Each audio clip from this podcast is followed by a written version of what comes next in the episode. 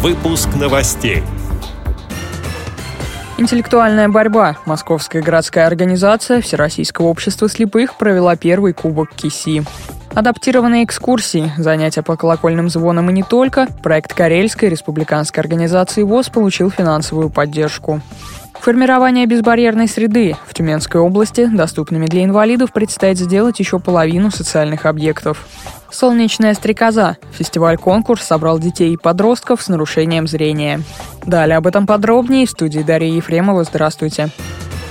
Московская городская организация Всероссийского общества слепых провела первый кубок КИСИ. В нем участвовали 18 команд. Они представляли местные организации и предприятия городской организации ВОЗ, а также медицинский колледж номер 6 и столичный метрополитен. Зрители, гости и жюри стали свидетелями напряженной интеллектуальной борьбы. Самые блестящие ответы дали возможность лучшим командам выйти в финал. Обладателями первого кубка Московской городской организации ВОЗ КИСИ стала команда унитарного производственного предприятия «13» «Странники». Второе место завоевала команда «Московские ваганты» местной организации «РИД». А третье – команда «Лосинка» местной организации «Лосино-Островский округ», говорится на сайте организации.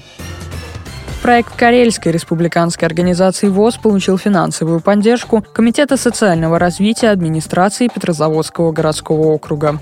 Творческий проект «Души голоса» был организован совместно с благотворительным фондом «Утешение» и, как отмечают его авторы, посвящен духовной музыке и ее целительному воздействию. В плане мероприятий – адаптированная экскурсия по Александро-Невскому собору, интерактивное занятие по колокольным звонам, выезды на грязевой курорт, марциальные воды и многое другое. Подробнее о проекте рассказала специалист Карельской республиканской организации ВОЗ Елена Догоняева.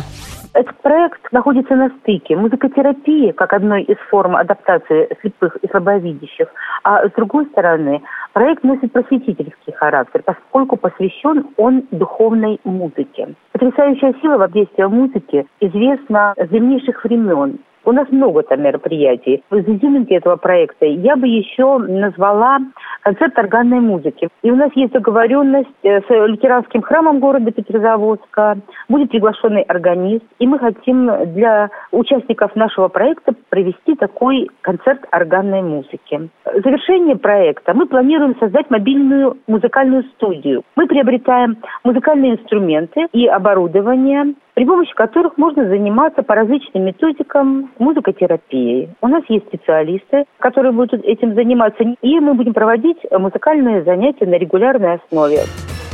Доступность объектов для инвалидов в Тюменской области составляет чуть более 50%.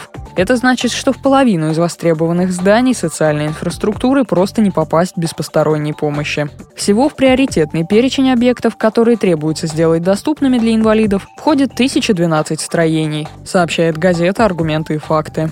Между тем, определенные шаги по формированию безбарьерной среды сделаны. В Тюмени запущен пилотный проект «Говорящий город». Говорящими в Тюмени в 2015 году стали 40 светофоров. Полсотни инвалидов по зрению региона получили специальные браслеты, которые оповещают их о прибытии на остановку автобусов и позволяют лучше ориентироваться в некоторых общественных местах. Для удобства инвалидов по зрению на дверях магазинов, аптек и общественных зданий наклеены желтые круги. На первой и последней ступенях лестниц нарисованы желтые полосы. В 2011-2015 годах из федерального и регионального бюджетов на реализацию программы «Доступная среда» было выделено около 5 миллиардов рублей.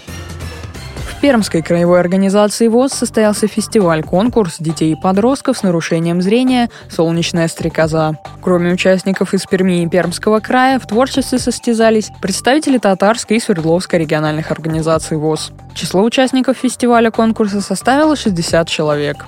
Конкурсный день был разбит на блоки в соответствии с заявленными номинациями. Художественное слово, инструментальная музыка, вокал, хореография. Каждый участник конкурса был награжден специальным дипломом, статуэткой символикой фестиваля, золотым солнцем с рисунком стрекозы и другими подарками. По завершении фестиваля для гостей города была организована автобусная экскурсия по туристическим точкам Перми.